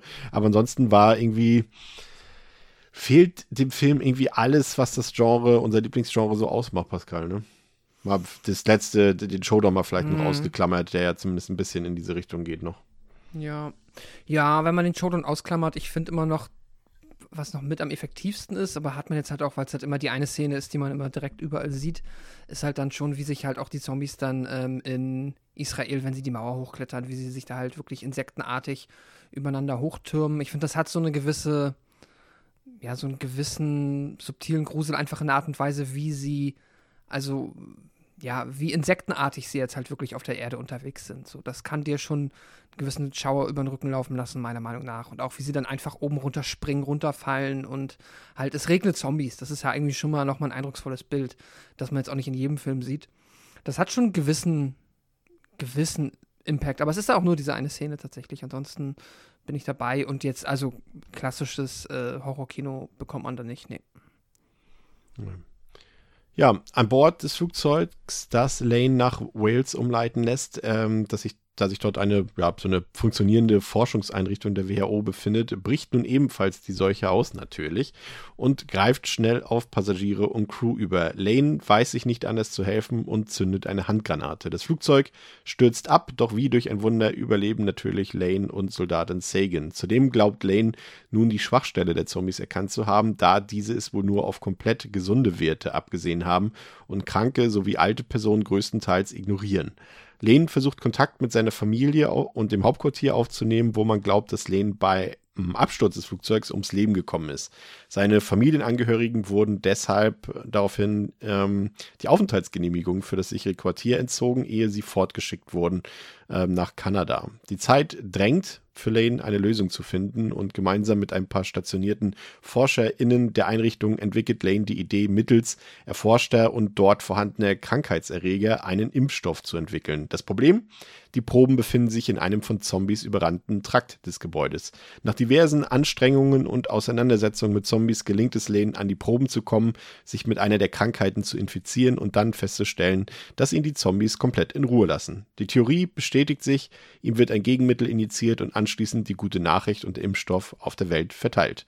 Der Kampf gegen die Zombies hat begonnen und Lane lame, sehr schön. Und ja, lame passt irgendwie auch. Und Lane ist wieder zurück bei seiner Familie. Den, den Gag wollte ich vorhin schon mal machen, aber ich hab's mir verkniffen. Jerry Lame. Jerry Lame. Ah, sehr gut. Ja, André, egal wo Jerry ist, überall bricht die Seuche aus, überall gibt es eine Massenpanik. Irgendwie, der Film hätte da echt durchaus früher mal ein paar subtilere, ruhigere Töne vertragen können, äh, finde ich, weil du hast von auch schon ein gutes Beispiel genannt, ein Film wie I Am Legend.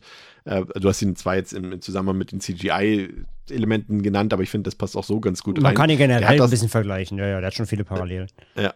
Eben weil, allein weil es das ist vielleicht sogar noch der eheste Film, der da noch passt, der so ein apokalyptischer Zombie-Blockbuster so in dem Sinne noch ist, nur eben postapokalyptisch in dem Fall, aber der hat das eben, vielleicht liegt es auch einfach im Setting, dass es die Postapokalypse ist und hier sind wir in der Apokalypse, aber der hat es irgendwie geschafft, auch mal einen ruhigeren Tonfall, äh, mal eine wirklich dramatische, und, und da fiebern wir ja auch mit der Hauptfigur zum Beispiel deutlich mehr mit. Und weiß Der, ich nicht, der das hat- hatte emotionale Momente, ja. ja, Ich spoilere jetzt nichts, aber der hatte ein, zwei wirkliche Schlucker, so, ja. ja, und das schafft der Film hier gar nicht, ne? Vielleicht hat der Hund gefehlt, ich weiß es nicht, also Ja, genau, vielleicht, vielleicht hat er tierische Begleiter gefällt. Vielleicht hätte, hätte äh, Brad Pitt noch so ein, weiß ich nicht, so ein Faultier auf der Schulter haben sollen, was die ganze Zeit, was, was den ganzen Film über ihn Instant begleitet. Ja. Ähm, nee, also ja, es ist, es ist halt wirklich ein, ein, zentra ein zentralisierter Film um eine Hauptfigur, die um die Welt reist und immer natürlich da, wo er ist, geht der komplette Shit crazy. Ja. da musst du halt irgendwann einfach aufhören nachzudenken. Es geht gar nicht anders. Ihr habt's, Ja. äh, du hast eben gesagt, Chris, so klar, oder, oder ihr habt es beide gesagt, dann hätte man so Szenario haben müssen mit verschiedenen Figuren auf der ganzen Welt, ne? Und dann kann man sagen, okay, bei jedem passiert halt so seine, seine Story, so quasi seine, seinen Weg. Ähm, aber dass Brad Pitt halt da wirklich äh, in acht, zehn verschiedenen Ländern irgendwie jeden, jeden krassen Shit erlebt, ist natürlich kompletter Quatsch. Aber ja, das ist, ist halt wirklich James Bond, ne? Irgendwie. das ist halt der Film so. Damit muss man halt dann irgendwann arbeiten. Und ähm, ja, und auch der Klassiker halt, sie stürzen mit fucking Flugzeug ab und genau die beiden überleben. Das ist halt, ey, es ist halt, es ist Neben der wirklich, Station. es ist, ja, genau, es, sie fallen allem quasi ins eine Labor. Handgranate. Ins, Also er ja, macht, er löst eine Handgranate aus. Also das alleine ist ja schon, also für die Dummheit im dürfte er eigentlich gar nicht Flugzeug. überleben. Ja, ja, genau. Ja. Ja, es ist halt, es ist halt wirklich so, so okay, wie, wie kriege ich die, wie kriege ich die Zombies aus dem Flugzeug raus? Ja, klar, ich reiß die Wand ein, ist ja komplett klar. Easy. Ja, also, ähm, damit muss man hier wirklich einfach arbeiten. Ich konnte das eigentlich ganz gut, weil ich, das, das ist dann schon so spät im Film, davor passiert schon genug Quatsch, wo ich mich dann darauf einlassen konnte wieder. Und von daher, ähm, die rein, die ganze Flugzeugpassage zum Beispiel, die ist ja cool. Also ich finde die ganz, ganz, ganz, ganz geil in Szene gesetzt, eine coole Action-Szene. Sie ist halt nur kompletter Quatsch natürlich, komplett Hanebüchen. Aber sie macht ja schon irgendwie Bock. Ähm, aber ja, das sind genau eben diese, diese Hollywood-Nonsens-Momente, die, die man da verkraften muss. Wenn man sich da halt extrem dran stört, ähm, kannst du den Film da halt ey, anhand von einer Szene in der Luft zerfetzen. Das ist ja ganz einfach. Gut fand ich, ähm, kleine äh, Randnotiz, dass äh, Peter Capaldi hier mitspielt und der spielt, das wird so gut, der spielt ein Doktor von der WHO und wurde später Doctor Who. Versteht ihr? Ah, Ja. nice. Oh, ah, okay, das ist cool. Er war ja, glaube ich, ein Jahr danach äh, wurde er zu Dr. Who. Jetzt habe ich äh, endlich die Serie Dr. Who verstanden. Das ist eigentlich Dr. WHO. Okay, ja. Ja. Get it. Ja, aber dann kommt äh, äh, Pascal ja äh, der Showdown hier in dieser Forschungseinrichtung. Da wird es dann endlich mal etwas ruhiger, etwas langsamer. Äh, und ich muss sagen, da war ich dann auch wieder nicht mit zufrieden, weil ich dachte, jetzt habt ihr die ganze Zeit uns voll geballert und jetzt im Showdown, wo es super spannend werden sollte, eigentlich, jetzt drückt ihr auf einmal aufs Tempo und also äh, aufs Gegenteil, auf, die Bremse. Auf die Bremse, Und, ja. und da hätte ich dann doch irgendwie gerne, vielleicht doch die Schlacht vom Roten Platz äh, gerne gesehen, die dann später irgendwie nur in eine von diesen Reportagen noch kurz Anwendung fand. Ja. Weil es irgendwie, irgendwie so ein bisschen, ich fand es halt antiklimaktisch in dem Fall, ne? Weil, weil, weil der Rest halt so turbulent war, so rasant war und jetzt auf einmal fangen sie an, was Geerdetes in den Showdown reinzubringen, was ja eigentlich der Höhepunkt des Films sein sollte. Ja, ja, ich, ich habe da ähnliche Probleme. Mich stört halt irgendwie vor allem, also ich glaube, grundsätzlich wäre ich damit in Ordnung gewesen, wenn du sagst, wir machen erst 60% Action und dann gehen wir mal kurz runter und ähm, versuchen das Problem, weil, ja gut, das Problem wird sich wahrscheinlich nicht durch eine Actionsequenz lösen lassen, so wir müssen jetzt irgendwie noch mal ähm, drauf kommen, ähm, was es mit diesen Zombies auf sich hat, zumindest wenn wir das grob innerhalb dieses Films lösen wollen oder zumindest mal auf die Idee kommen wollen. Ähm, und das dann irgendwie halt mit einer ruhigen, langsamen, die ja trotzdem spannungsvoll sein kann, Sequenz zu machen, ähm, ist für mich per se okay. Das Problem ist, dass der Film halt, und das hattet ihr eben schon angesprochen, dass, dass der halt vorher schon so albern ist und so abstrus, dass ich jetzt halt, ähm, dass es mir ein bisschen schwerfällt, dann auch auf diesen ganzen, ähm, ja, auf diesen ganzen Aspekt der Story, der da jetzt aufgemacht wird, halt mit den Zombies wirklich mich darauf einzulassen und dann noch Bock drauf habe, so richtig. Also ich finde es gar nicht so super schlecht, wenn er dann nachher, wenn sie dann da halt äh, sich durch diese ähm, ja, durch den Zombie verseuchten Teil dieser Forschungseinrichtung durchschleichen, um da irgendwie halt äh, zu, dem, zu dem Virus zu kommen, den er sich spritzt. Aber mich fuckt dann halt das vorher. Also das Flugzeug, okay, damit kann ich dann irgendwie noch leben. Das ist für mich der Hollywood-Nonsens. Aber dass halt äh, die Figur von Jerry Lane oder Jerry Lame halt da jetzt, dass er auch noch der Auserwählte ist, der dann auf die Idee kommt. Ähm, was halt herauszufinden, dass halt die Zombies alle Menschen, die krank sind, nicht angreift, weil er das in Israel da in irgendwie einer halben Sekunde mitbekommen hat. Das ist so doof. Und das fühlt sich irgendwie alles so albern an. In Kombination damit hätte ich dann auch lieber das einfach den roten Platz und nochmal ein riesiges Action-Setpiece gehabt. Dann hätte der Film einfach halt komplett durchgebrettert und ähm, ja, wahrscheinlich dann noch ein Sequel noch mehr gebraucht, als es jetzt noch braucht, aber ähm, ja, ich, ich habe so gemischte Gefühle bei jetzt im Endeffekt. Ja, das ist die Frage, André, ne? Ist, hat man jetzt irgendwie für dieses Setpiece in der Forschungseinrichtung, was irgendwie das naheliegendste ist, was man sich so einfallen lassen kann für so einen Zombie-Film, äh, hat man dafür jetzt irgendwie die teuren Autoren Godard und Lindelöf benötigt? ja, wahrscheinlich nicht. Also das hätte natürlich auch, das hätte, das hätte, das hätte auch theoretisch ein, keine Ahnung, ein ähm, Thomas S. Anderson schreiben können oder so, ne? Oder, oder keine Ahnung, wer auch immer. Ähm, heißt er Thomas Anderson? Nee, wer ist er Nö, denn? Nö, ist okay. Wer ist er denn? Paul. Paul. W. So was. Paul, ich Anderson. Thomas. Äh, es hätte auch ein Paul Anderson schreiben können, irgendwie, ne? Also es ist halt Standard für einen Zombie-Film sowieso.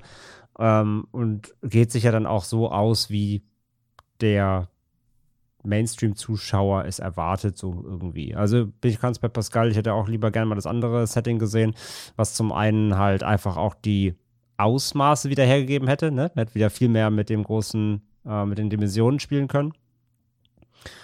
Und ähm, ja, generell einfach halt einfach ein bisschen temporeicher, ja. Du hast zwar ja hier jetzt im Ende, also man muss ja sagen, da das Labor, also auch die, zum Beispiel die, die Szene, wo sie sich da an dieser Tür vorbeischleicht, mit dem Zombie sich immer umdreht, da, da hat er so ein paar Spannungsmomente, die halt irgendwie ganz gut funktionieren noch so. Ähm, aber insgesamt, ja, natürlich, alles sehr laid back, sehr langsam und ähm, ohne große Highlights, sag ich jetzt mal leider. Ähm, das andere Setting hätte sicherlich mehr Potenzial geboten, um da ordentlich nochmal was rauszufeuern, klar. Ja. Und wenn ich halt auch drüber nachdenke, wenn jetzt das äh, eines der Hauptkonzepte des Films sein soll, uns näher zu bringen, wie verschiedene Teile der Welt halt auf diese Zombie-Invasion reagieren, ist halt irgendwie eine Forschungseinrichtung in Wales jetzt auch nicht der erste Ort, an dem ich denke, um ehrlich zu sein. So. Ja, ja. Was mir äh, aufgefallen ist, und jetzt wollte ich die Geschichte noch zu Ende erzählen, dass die, die Kamerafahrt äh, mittlerweile hier dann äh, deutlich ruhiger ist, was dann, wie gesagt, die praktische Erklärung hat, dass es ja drei Kameramänner gab. Also Robert Richardson, das hatte ich schon gesagt, der hat weite Teile des Films gefilmt, ehe er dann abgezogen wurde für Tarantinos Django Unchained. Ähm, und dafür kam dann ein Ersatzkameramann und dann gab es noch jemanden, der eben äh, das letzte Drittel jetzt im Nachdreh gefilmt hat. Und es gab auch total viel Streit, kann man sich auch äh, spannend nachlesen in den, in, in, in den Tabloids irgendwie. Der, der, am Ende landete nur der Regisseur, äh, nicht der Regisseur, der Kameramann der nachgedrehten Szenen in den Credits, die anderen nicht. Und Richardson durfte aufgrund seiner, seines Troubles, den er dort hinterlassen hat, irgendwie auch nie wieder was für Paramount drehen in der Folge. Also das kann man sich auf jeden Fall mal durchlesen, ist recht spannend. Und dann, Pascal, gibt es noch diese Weltklasse Schleichwerbung, diese Pepsi-Szene am Ende. Eine von zwei ja. berühmten Pepsi-Szenen auf der Welt. Was passiert da? Ach, ja, ist Und warum ist es vielleicht die fantastischste Szene des Films? Es ist halt einfach ein, ähm, wie sagt man, ein komplett, also nicht subtiles, kackendreistes Product Placement. Und das ist ja so schön, weil wir hatten es ja schon in der 28 Days Later Folge, wo es halt lustigerweise auch einfach eine Szene gibt, in der die Hauptfigur sich am Anfang eine Pepsi aufmacht. Und ich weiß auch nicht, ob das jetzt eine Referenz darauf sein soll. Aber es ist halt wunderbar, weil du hast ja einfach einen Shot, wenn Brad Pitt sich halt die Pepsi aufmacht, das hättest du auch einfach, da hättest du quasi noch direkt irgendwie äh, das rausnehmen können und als Pepsi-Werbung halt quasi zweitverwerten können. Das, Ja. Er hätte dann nur noch mal quasi, hätte es noch mal einmal anders drehen müssen, dass er dann die Pepsi nimmt und danach irgendwie, äh, irgendwie nochmal in die Kamera guckt und dann halt so einen oldschool amerikanischen Werbespruch irgendwie so, Pepsi, der Drink für gegen Zombies kämpfen, The keine Ahnung. American Way of Life. Ja, genau. Es ist, es ist schon, ähm, ey, oh mein Gott. Also Ich, ich finde es fast wieder charmant, weil der Film das halt so, so offensichtlich macht. Und es ist halt, ähm, mein Gott, er trinkt da halt was, er gibt dir Sinn und ich, ich finde es okay. es, ist, es bringt mich zum Lachen. Ich, ich, dafür gebe ich dem. Dafür Aber fa ich fallen nicht noch böse. die anderen Dosen raus aus dem Automaten und da stolpern Zombies drüber? Oder habe ich das jetzt schon wieder falsch in Erinnerung? Also irgendwie fallen noch, noch die anderen Dosen Das aus dem sieht man Automaten nicht. raus. Du siehst nur, wie er sie einmal lostritt, damit eben Lärm erzeugt wird, danach siehst du den Automaten nicht mehr. Ja, okay.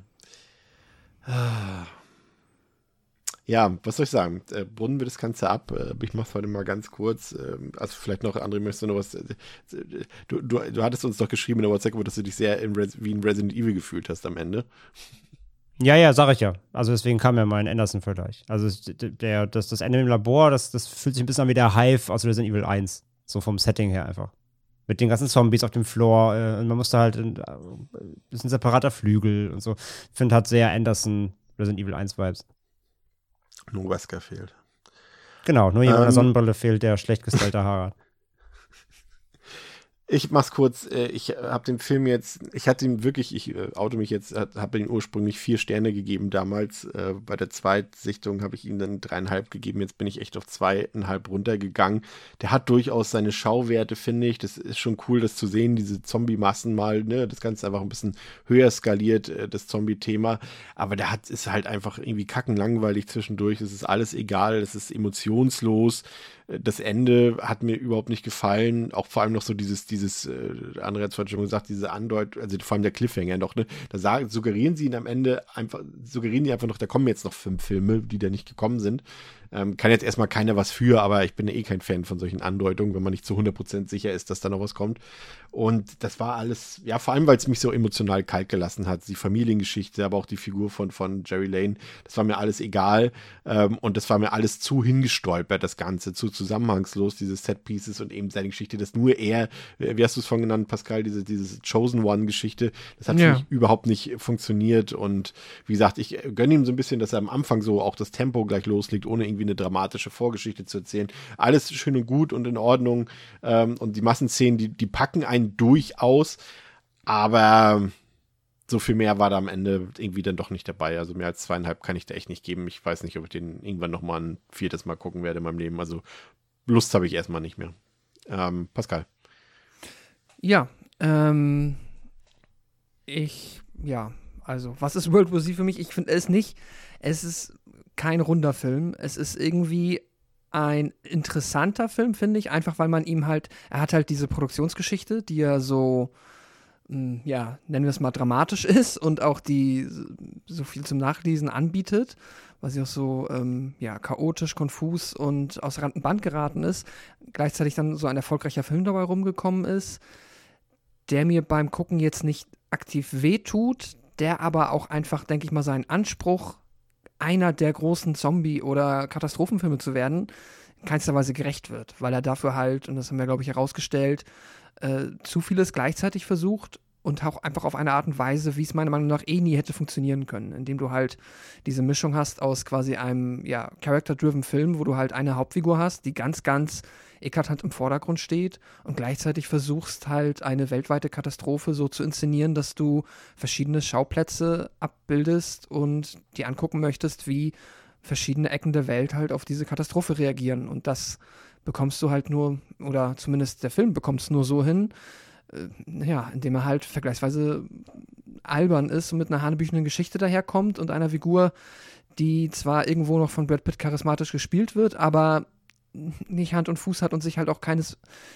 keinster Weise glaubwürdig anfühlt. Das ist, glaube ich, so mein Hauptproblem mit dem Film. Ansonsten bin ich auch dabei. Der hat hier und da ein paar richtig coole Schauwerte. Da ist natürlich dann halt auch viel Geld reingeflossen.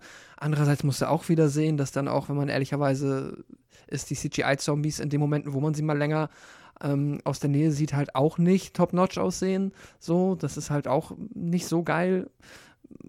Ja, es ist halt immer so ein Hin und Her und am Ende bin ich da jetzt bei drei Sternen, was irgendwie okay ist. Und wenn der Film nochmal irgendwann irgendwo laufen sollte oder jemand den gucken möchte, dann wehre ich mich da jetzt auch nicht händeringend. Aber das ist halt einfach wirklich nicht das, was, ähm, ja, also was man da halt draus hätte machen können. Es ist wieder so ein, wieder das äh, Thema im Sinne von Potenzial verschenkt, weil ich glaube, auch den falschen Ansatz gewählt, das überhaupt zu probieren. Ja.